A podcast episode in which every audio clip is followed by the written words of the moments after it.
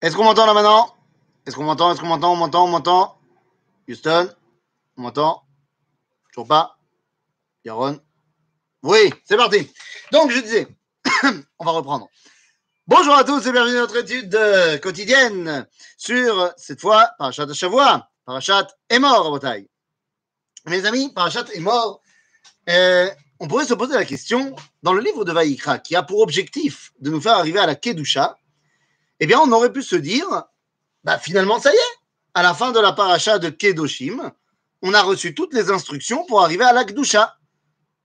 Donc, à quoi ça sert de continuer le livre? Pourquoi ne pas s'arrêter maintenant? En quoi la paracha de Emor et Behar Bechukotai, qu'on va pas traiter aujourd'hui, mais un petit peu quand même, en quoi, eh bien, ces parachutes sont utiles? Eh bien, on va se concentrer sur la paracha de Emor, évidemment, ce matin. La paracha de Emor est en fait divisée en deux parties. La première partie parle des Kohanim et la deuxième partie parle des fêtes. Alors de quoi parlons-nous? Je reviendrai à la fin de notre étude sur justement pourquoi est-ce qu'elle est là, mais je voudrais rentrer dans les deux sujets qui nous intéressent, les deux sujets de la paracha, les Kohanim d'un côté, les fêtes de l'autre. Quand on ouvre la paracha, hein, on doit se poser une question. Une question fondamentale. Vayomer Hashem el Moshe est mort el Kohanim. Et donc Dieu dit à Moshe, tu diras, tu dois dire au Kohanim. Jusque-là, pas de problème. C'est tout à fait naturel. Très souvent, Dieu dit à Moshe de dire aux autres. Pas de problème. Et mort el Kohanim. Donc il va certainement y avoir des choses à dire au Kohanim. Donc on nous dit, et mort el Kohanim bene Aaron, dit au Kohanim fils de Aaron, ve amarta aleem. Et tu leur diras. Alors effectivement, après le Ve'amarta LM, il y a toute une liste de choses qu'il faut leur dire. Mais le problème, c'est alors à quoi ça sert le mot est mort et la Kohanim S'il y a marqué juste après et tu leur diras, pourquoi tu dis dis-leur et tu leur diras ben, Dis-leur ou tu leur diras, pas besoin des deux. Et donc en fait, s'il y a marqué est mort d'un côté et Ve'amarta de l'autre, eh bien c'est que et là il y a quelque chose à dire y a quelque chose à dire. Alors, pour ce qui est du Ve'amarta, ben, c'est toute la liste de halachot propres, de lois propres au Kohanim. Donc, ça, ça va être bien déterminé. Donc, ce qui m'intéresse, c'est le fameux est mort. Qu'est-ce que c'est est mort? Qu'est-ce qu'il faut leur dire à ce moment-là? Eh bien, voilà, les amis. Il y a marqué est mort et la Kohanim. Béné à Aaron. Qu'est-ce qu'il faut dire au Kohanim? Il faut leur dire qu'ils sont béné à Aaron. Qu'est-ce que ça veut dire qu'ils sont bénis à Aaron? Tu dois d'abord faire prendre conscience au Cohen que d'abord et avant tout, il est le fils de Aaron. Toute sa euh, prestance, toute son sa kedusha, lui vient du fait qu'il est le fils de Aaron. Et donc, ben, il doit être euh, raouille, il doit mériter ce titre de fils de Aaron. Mais qu'est-ce que cela veut dire? Là, on va passer toute la première partie de la paracha à nous expliquer qu'est-ce que c'est que la dimension des Kohanim Qu'est-ce qu'on a le droit faire? Qu'est-ce qu'on a le droit de faire? Qu'est-ce que pour qu'on comprenne comment les Kohanim font le lien entre Am Israël et Akadosh Baruch. Que les choses soient bien claires. Dans le judaïsme, le Kohen n'est pas supérieur au reste du peuple. Absolument pas. Le Kohen est un serviteur du peuple. Le Kohen a pour rôle de faire le trait d'union entre Am Israël et Dieu. Il est d'un côté l'envoyé de nous et de l'autre côté l'envoyé de lui. Il est, nous dira le Talmud, Shluché didan ve de Rachamana. Autant notre envoyé que le sien. En d'autres termes, le Kohen n'est pas sur un piédestal parce qu'il est meilleur que moi. Il est, moi je décide de le mettre sur un piédestal, la Torah le met sur un piédestal pour qu'il puisse faire la connexion. Et c'est de cette connexion dont il est question. Pour que cette connexion soit possible, eh bien, la pire des choses serait que le Cohen se la pète, que le Cohen se pense supérieur. Et c'est la raison pour laquelle, d'abord et avant tout, sache que si tu veux être un vrai Cohen, tu dois être béné à Aaron. Aaron était Oev Shalom, Rodev Shalom, Oevet Abriot, Umikarvan la Torah. Aaron était d'abord et avant tout un homme du peuple, était d'abord et avant tout un homme proche de ce peuple qu'il représentait. Le Cohen, s'il veut pouvoir véritablement remplir son rôle, eh bien, il n'a pas le droit de se sentir supérieur. Moi, je le place à un niveau qui n'est pas le mien. Mais si lui pense qu'il est à un niveau supérieur à moi, alors il ne remplira pas son rôle. Comprenez bien de quoi il s'agit.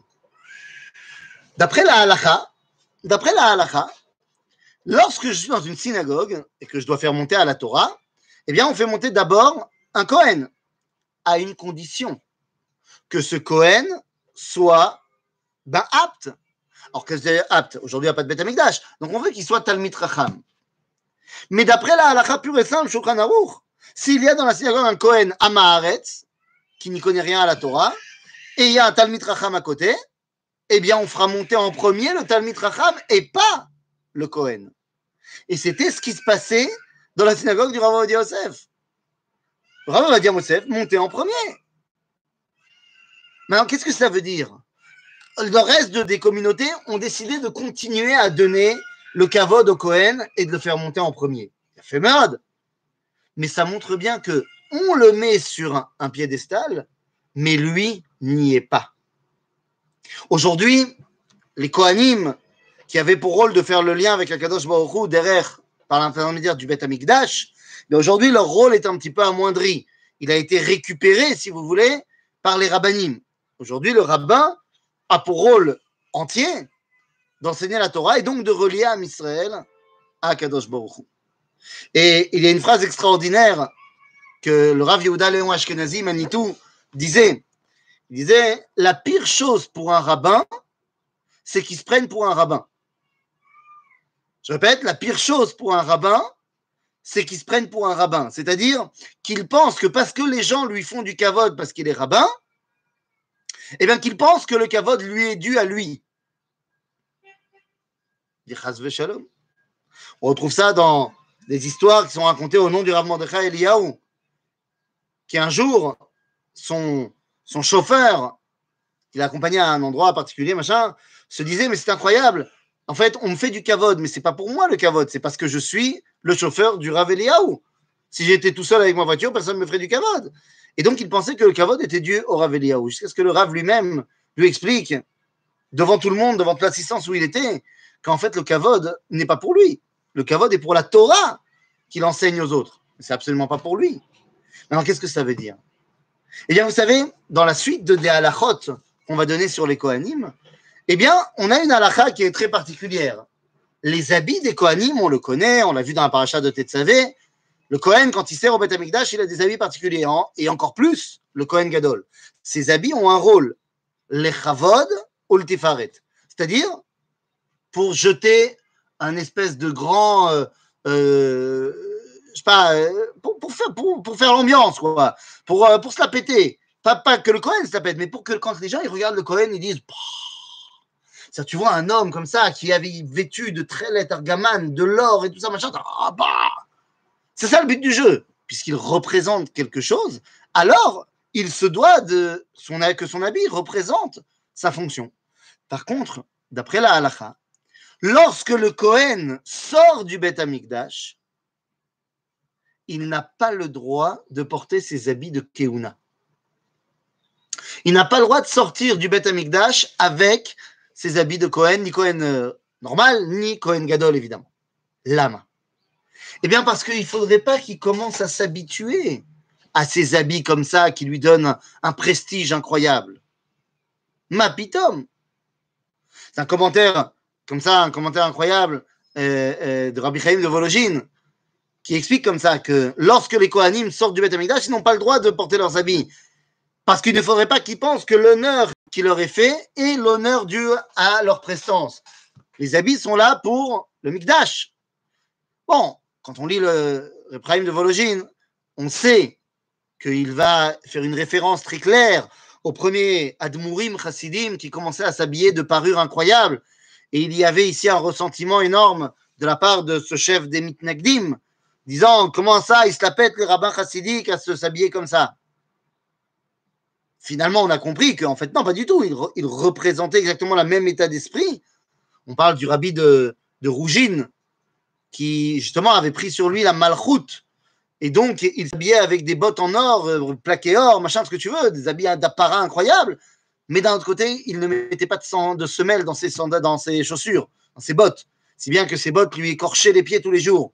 Il disait que c'était pour qu'il se rappelle bien chaque soir quand il enlève les, bottes et chaque matin quand il les met, que les bottes, c'est juste parce qu'il veut représenter la Torah d'Akadosh Baruch mais pas que lui se sente au-dessus des autres. Et on peut faire référence à cela, évidemment, j'ai dit par les Kohanim, mais je dis qu'aujourd'hui, ceux qui euh, euh, représentent cela, ce sont les rabbanim. Il ne faudrait pas que le rave à qui on fait du kavod pense que c'est pour lui le kavod. Chas shalom. C'est pour la Torah qu'il enseigne. Tout simplement. Et donc, eh bien, ça fait référence à un texte du Talmud dans le traité de Shabbat qui dit quelque chose d'assez incroyable. Je ne sais pas si vous avez déjà vu, mais particulièrement dans le monde, on va dire le monde d'Atil Oumi, et j'en suis un, grand représentant dans ce que je vais dire là maintenant. Certains diront que c'est pas bien, mais je, suis assez d'accord d'ailleurs aussi avec eux. Mais bon, nous, nous, vous allez voir de quoi je parle. La Gemara nous dit qu'il y a une grande différence entre les rabbinés Bavel et les rabbinés Eretz Israël les rabbins de Babylone face aux rabbins d'Eretz Israël. Je parle à l'époque du Talmud. Quelle était la grande différence? Eh bien, nous dit le, Talmud, Rabbané Bavel ayum metsuyanim bevigdehem. C'est-à-dire que les rabbins de Babylone, ils avaient des habits d'apparat, des habits de rabbins. Tu sais, euh, le costume, le chapeau, tout ça. Alors que les rabbinés Eretz Israël, ils s'habillaient comme le vendeur de cornichons du chouk. Lama, dit Agmara, parce que Rabbané Eretz Israël, Shmam Maspik Beyadam. Leur nom est suffisant pour eux. C'est-à-dire, les gens savent, le rabbin d'Eretz Israël, il n'a pas besoin d'être habillé comme un, comme un grand dirigeant, comme un mec super mechoubad. Tout le monde connaît la grandeur du bonhomme. Donc, il n'a pas besoin de s'habiller de manière particulière. Et on peut voir ça, vous savez, on va, vous avez deux rabbins, même âge, euh, euh, même, euh, même, j'ai envie de dire, compétence, ce que tu veux, même taille de barbe. Seulement, t'en as un qui est costume, trois pièces, trop classe et tout, gros chapeau bien taillé, bien fondu, et l'autre qui est habillé avec une chemise, voilà, pas, pas sale, hein, évidemment, mais une chemise normale, à carreaux, un pantalon et des sandales, avec des chaussettes, t'imagines? Ben, Qui on va écouter d'abord? Point. L'homme, ce que tu dis, il y a déjà 10 points d'avance pour celui qui est bien habillé. Alors que finalement, euh, l'habit ne veut pas forcément dire que tu vas dire des choses intelligentes. Alors, je ne suis pas forcément d'accord moi-même. Moi-même, je ne m'habille pas forcément, euh, à part le Shabbat où je suis en costume, sinon je ne suis pas habillé la folie. Même si je pense que peut-être qu'il faudrait changer, je ne sais pas, je sais pas. J'ai du mal entre, entre ce que je pense et. Il y, a, là, et puis il y a, y a là, dans, les tripes. Vous savez, Beret Israël, tu es à la maison. Diagmara, tu es à la maison. À la maison, tu t'habilles pas la. Mais quand tu es en route alors tu as besoin de, de, montrer. Et puis, non, seulement ça, mais n'oublions pas que les rabbinim en route il y avait aussi des rapports avec les goïms qui géraient leur commune, enfin, dans, les communautés où elles étaient. Le maire, le, le, le, le président, machin. Donc, tu es obligé de montrer qu'en tant que chef de la communauté, tu, tu es Mechoubat comme les goïms. En Eretz Israël, t'es à la maison. Regarde le Parlement en France, regarde la Knesset. Nous, c'est pas étonnant de voir un mec arriver en, en, chemise euh, manche courte à la Knesset. Alors que c'est pas possible d'imaginer un, député ou un sénateur habillé comme ça en France. Yesh machou. Mais ce qui est le plus important dans l'histoire, c'est quoi? Eh bien, c'est qu'il faut comprendre que pour qu'il y ait le trait d'union, il faut qu'il y ait la proximité. Le Cohen, s'il veut pouvoir faire le trait d'union avec le Ham Israël, il faut que ce Ham Israël se sente proche de lui.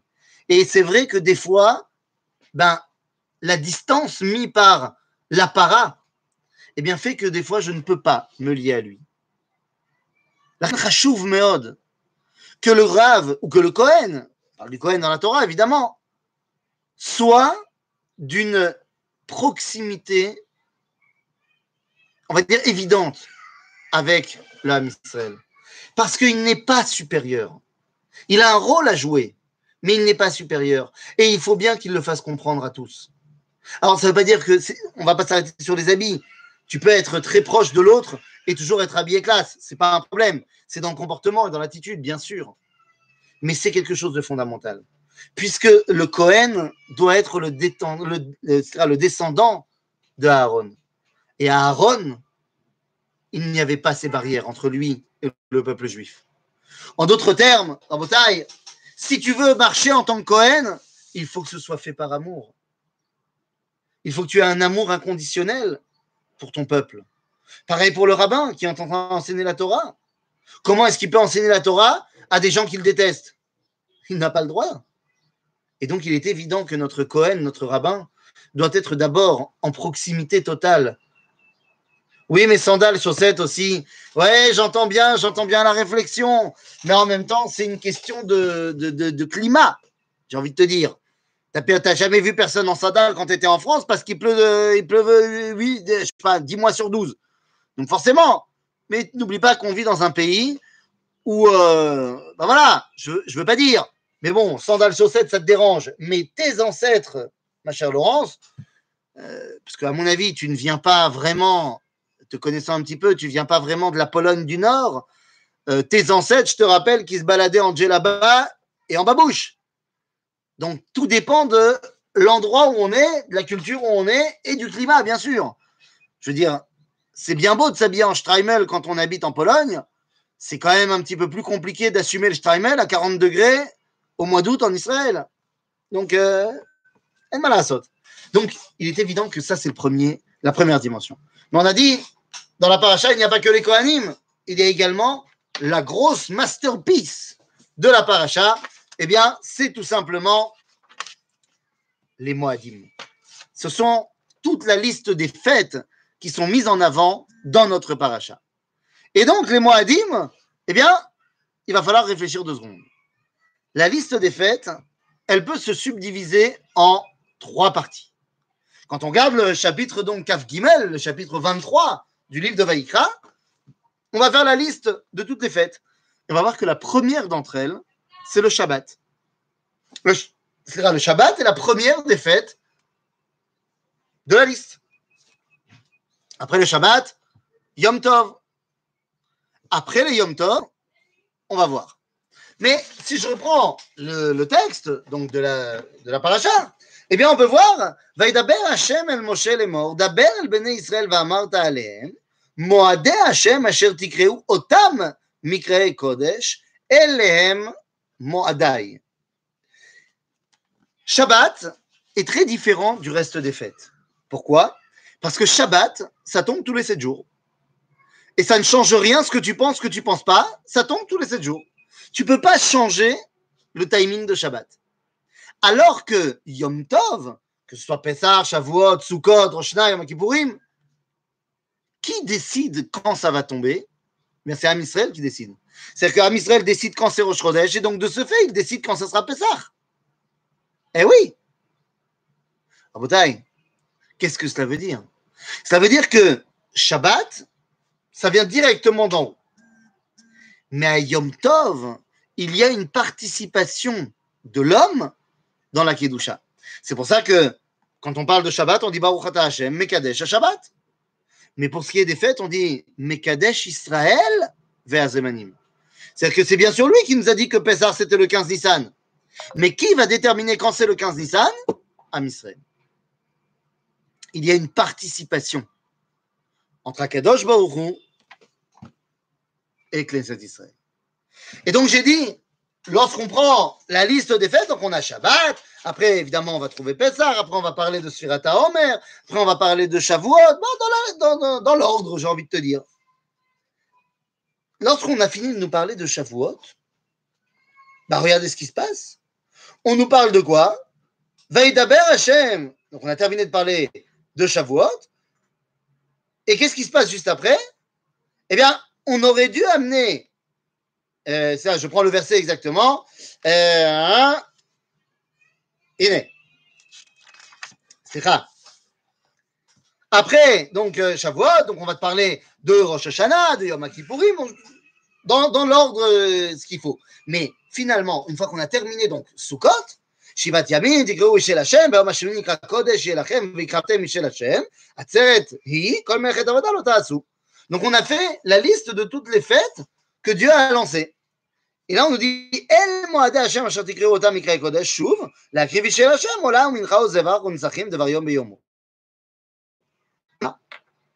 Ben, qu'est-ce qui se passe Eh bien, lorsqu'on a terminé la liste des fêtes, on nous dit la chose suivante. Vaïdaber, le verset qui vient conclure la liste des fêtes, c'est Vaïdaber Hashem, au chapitre donc Kaf Dalet, verset Aleph, Vaïdaber Hashem, Ezra au verset Kaf, euh, même Dalet, du, chapitre Kaf Gimel, le, verset de conclusion donc de ce chapitre des fêtes. On nous dit Vaïdaber Moshe et Moadé Hashem el Bene Israël. Mais c'est Vaïdaber Moshe et Moadé Hashem. Genre, c'est Moshe qui a expliqué les Moadé Hashem. Mais non, c'est Vaïdaber Hashem et Moshe les morts, on a vu au début de la liste. Eh bien, cela vient nous expliquer tout simplement que Akadosh a donné à Moshe la force de donner au peuple juif de faire de nouvelles fêtes. C'est-à-dire qu'on a la liste que Dieu il a prononcée, mais il y a d'autres fêtes que Moshe va pouvoir, lui et ses descendants, mettre en place. C'est quoi ces fêtes? Il semblerait que la Torah nous dise voilà, voilà les fêtes que moi je te donne, qu'on appelle des Oraïta. Mais sache que vous, à Israël, vous avez la force de décréter de nouvelles fêtes plus tard. Si on regarde bien, combien de fêtes des Oraïta nous avons Eh bien, nous avons Pessah, Shavuot, Sukkot, Rosh et Et on nous dit qu'il y a d'autres fêtes que Moshe va pouvoir mettre en place, Moshe et les Vnei Israël. Et tout d'un coup, la Torah bah, nous donne des infos sur des choses très bizarres. Le chapitre Kaf Dalet a l'air complètement pas à sa place. Puisqu'on a fait la liste des fêtes, et là on te dit, ben voilà, maintenant on va prendre tout le chapitre Kaf, Dalet, pour parler de trois sujets bizarres. C'est quoi les sujets bizarres? Eh bien, tout d'un coup, on va te parler de la menorah. Et comment est-ce qu'on allume la menorah? Ensuite, on va te parler de l'echem apanim, de shulchan l'echem apanim, des pains, la table des pains qu'on devait remplir au Beth. C'est très bizarre. On t'a fait la liste des fêtes. Ensuite, on t'a dit que Moshe, il a reçu la force, lui, donc transmis au peuple juif de décréter d'autres fêtes, ce qu'on va appeler des fêtes des Rabbanan. Et tout d'un coup, eh bien, on nous parle de la menorah et de l'Echem Apanim. Ben oui, vous comprenez déjà vers où je veux en venir. Le remez d'une fête qui va tourner autour de la menorah, c'est Hanouka. Le remez d'une fête qui va tourner autour de la shulchan, c'est-à-dire des festins du shefa, et qui en plus va être qualificatif par le fait qu'il y a 12 pains, donc c'est une fête qui arrivera le 12e mois, et eh bien on a ici le remez de Purim. Sauf que la Torah ne s'arrête pas là. Et elle nous raconte une autre histoire. L'histoire de Amekalel, de cet homme qui est perturbé dans son identité. Parce qu'il est d'un côté le fils d'un Égyptien, mais de l'autre le fils d'une Juive. Il est donc perturbé dans son identité. Est-ce qu'il est juif ou est-ce qu'il est égyptien? Égyptien à l'époque, ça veut dire euh, occidental, c'est-à-dire membre de la culture mondiale. Il ne sait pas où il est. Est-ce qu'il est comme ci? Est-ce qu'il est comme ça? Pas évident. Et donc, ben comme il a un problème identitaire, ou Mekalel. C'est-à-dire que le langage chez lui a plus toute, toutes sortes de, de et il est tombé dans la chutzpah. Avec les Kalel c'est chutzpah. Et donc, cela fait référence à une fête qui viendra avec la chutzpah dans une génération où les gens seront perturbés au niveau de leur identité. Nous, eh bien, c'est la fête qui s'appelle Beikvot Meshicha Chutzpayazge. La fête que le Talmud, dans le traité de Sota, nous dit que à l'époque messianique, eh bien, la Chutzpah va se relever. Vous avez compris qu'il s'agit ici de Yom HaAtzmaut. Alors, que faire Il y a une quatrième fête des Rabbanan. Eh oui, il y a Hanouka, Purim, Yom HaAtzmaut, mais il y en a une quatrième qui s'appelle Yom Yerushalayim. Yom Yerushalayim, c'est que Neged Rosh Hashanah, bien évidemment. Et pourquoi? Parce que Rosh Hashanah, c'est bah, le Rosh Hashanah de Melche Umot Olam. Face à cela, eh bien, nous, nous avons la fête où nous sommes revenus à la ville de la Malchut d'Israël, Yerushalayim. Et face à Yom Kippourim, oh, oh, face à Yom Kippourim, il y a une autre fête qui doit être la fête ultime, celle qui en fait nous fera passer dans le huitième jour. En fait, de quoi nous sommes en train de parler? Si on remarque bien, donc, la paracha de Hémor parle de deux sujets Kohanim et. Les Kohanim nous servent à faire le lien avec Akadosh Baruch ils sont donc Anashim Kdoshim. Alors que bah, les fêtes, c'est le moment où je me lie à la Kedusha. En d'autres termes, eh bien, la paracha de Hémor nous donne deux des trois piliers pour pouvoir être Kadosh, c'est-à-dire être apte à rencontrer le Créateur. Pour ça, il faut Anashim Kdoshim, les Kohanim, qui nous permettent de nous, nous rattacher, Vezmanim Kdoshim. C'est Adam et Kdushat Zman. Il y a Donc on est bon. Sauf que vous savez bien que si j'appelle ma femme et que je lui dis on se retrouve à deux heures, ben il manque un truc. On ne pourra pas se retrouver si je lui dis on se retrouve à deux heures. C'est-à-dire j'ai la personne, c'est bon parce que si j'ai pas la personne, je, ne retrouverai personne. J'ai le moment, si j'ai pas le moment, je ne retrouverai personne. Mais vous comprenez bien que pour que la rencontre ait lieu, ben, il faut également une longitude et une latitude. Il faut un endroit. La paracha de Hémor nous donne les deux premiers piliers de la rencontre avec Dieu, Adam et. Il nous faudra la paracha de Behar la semaine prochaine pour comprendre qu'il faut le troisième pilier, Kdushat Makom. C'est où que se passe la rencontre. Et dans la paracha de Behar, eh bien, on parlera de toutes les lois relatives à la Kdusha de la terre d'Israël. La paracha de Hémor, c'est donc l'amour des Kohanim pour leur peuple la proximité qu'ils ont avec leur peuple qui permet de relier Am en son entier à la Kedusha d'Akadosh Baruch Les Moadim nous permettent de savoir quand Akadosh Baruch a envie de se relier à nous.